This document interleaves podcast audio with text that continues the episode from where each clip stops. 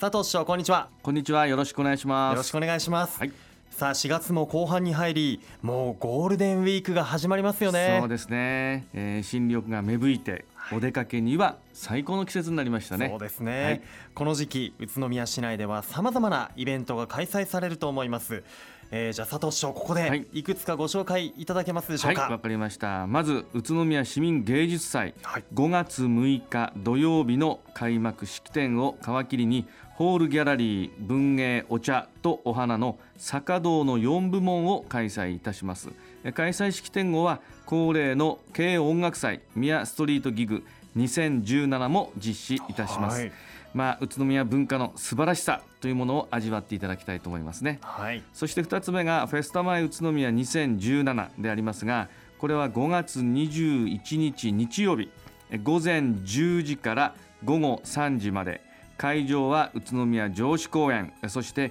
オリオンスクエアなど中心市街地で開催をされます。え今年は参加団体の取り組みや思いを書いたミニフラッグをブースなどに掲げて来場者の皆さんをお迎えいたします。はい。はい。えー宇都宮市民芸術祭とフェスタマイ宇都宮これ両方ともね楽しみにしている方も多いんですよね。そうですね。この時期恒例のイベントですもんね、まあ、いろんな方がいろんなあの芸能を極めるためにおはい。稽古をされてますから、ええ。まあ、素晴らしいものが発表されると思います、はい。え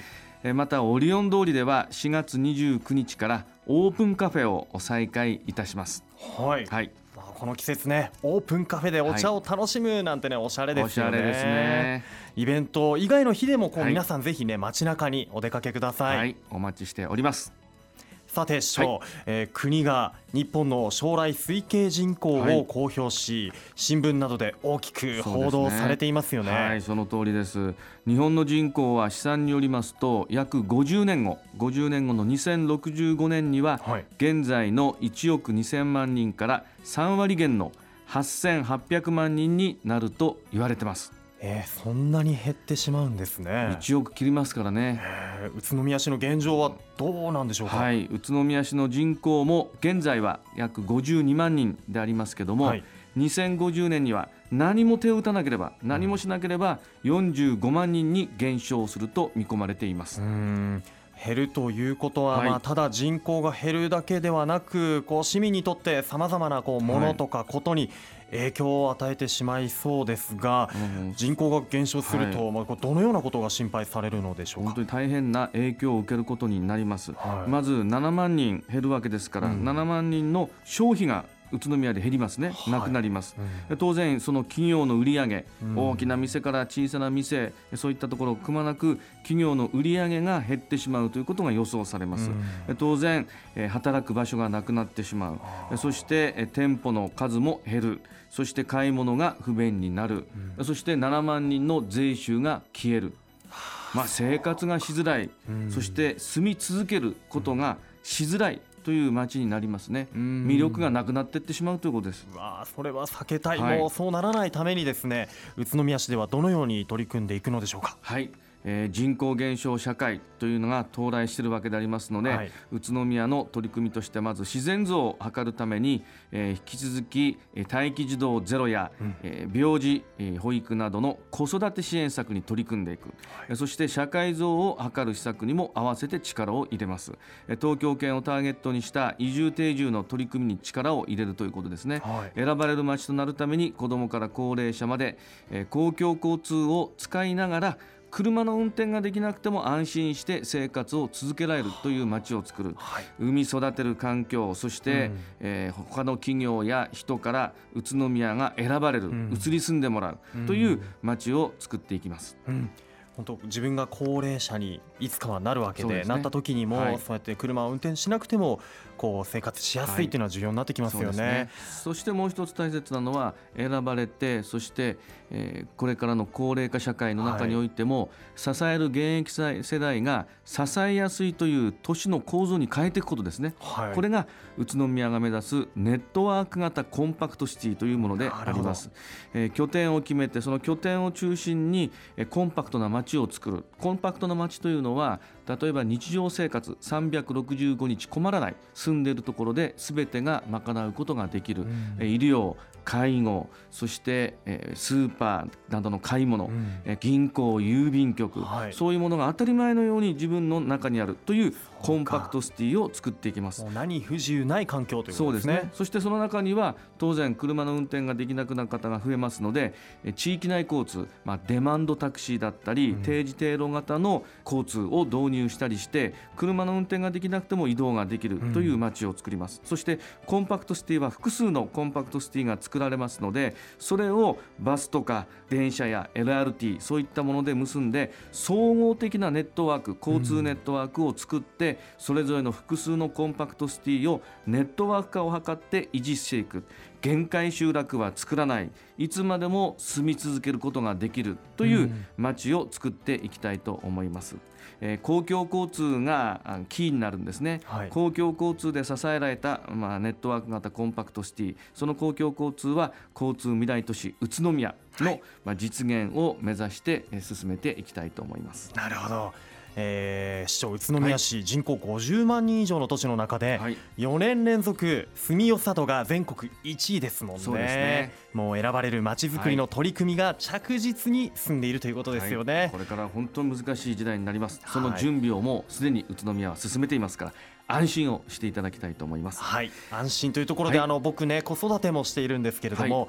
子育ても安心して取り組んでいます。今医療制度があったりだとか、はい、赤ちゃんの駅がいろんなところにあったり、本当ね子育てのしやすさっていうのもね、実感してるんですよ。はい。ところで子育てといえば、はい、4月12日に県内の公立小学校の入学式が行われましたが、一番多い新1年生を迎えた小学校はどこだかわかりますか？うん。まあ、市長がそのようにおっしゃるということは、はい、その一番多い新1年生を迎えた学校っていうのは、はい、宇都宮市内の、はい、栃木県で一番新1年生が多かったのは宇都宮の清原中央小学校だったんですね、はい、今回新1年生として184名の児童を迎えました。これで全体で清原中央小学校の児童数は約800名近いんですね。本当にマンモス小学校になりました。ね清原地区といえばもうやはり今注目のエリア、はい、どんどんこう新しい街が出来上がっていますよね。LRT の整備計画もあることですし、はい、もしかしたらこうこうした公共交通とともに進める、はい、市長もさっき言ってましたネットワーク型コンパクトシティへのこう期待があるからかもしれないですね。ですねですから清原の結の森には新しい小学校を作るんです。新設小学校少子化の時代で、えー、まあ全国的にも珍しいと思うんですね。まあそういう効果が現れています。はい。そんなね宇都宮の未来を担う公共交通について、えー、今日も皆さんから質問をいただいておりますので、はい、ここでご紹介しましょう。はい、お願いします。えー、市長こんな質問です。近くに LRT の停留所がありません。乗り場までは歩いていくしかないのでしょうか、はい、ということですが、はい、市長お願いします。はい、あのバスや自転車どんな交通でも便利に行くことができるようになります。バスもですね路線の新しいところをどんどん作っていきますし、はい、1時間あたりの本数も増やしていくんですね。そして先ほども 申し上げたように地域内交通と接続をさせたり、また駐輪場駐車場を整備して沿線以外の方あるいは全く離れたところ、そういった方からも、えー、便利に利用ができるように、えー、LRT だけじゃなくて、うん、バスや地域内交通、そうした公共交通をこれからどんどん増やしていきます。そのようにして車の運転ができない方がどの地域に住んでいても移動ができるという街を作っていくんですね。なるほど、はい、そういう社会にこれから変わってきます、はい、車の運転ができないから外出を我慢するっていうわけにいかないですよね、えー、病院に行きたい薬を取りに行きたい、うん、あるいは、えー、夜のご飯をの材料を買うために買い物に行くとか、はい、それを乗り換えるのは嫌だとか難しいとかっていうんではなく、うん、これからライフスタイルも変えなくてはなりませんので、えー、とにかくそういう人のために公共交通網はきちんと整備をしておく。これが、うん、これからの人口減少超高齢化社会を迎えるにあたっての自治体の私はあの責任だと思うんです。引き続きラジオを聴いている皆さんからのご質問受け付けていきますのでお気軽にお寄せください。本日の出演は住めば愉快だ宇都宮の佐藤栄一宇都宮市長でした。佐藤市長ありがとうございました。ありがとうございました。住めば愉快だ宇都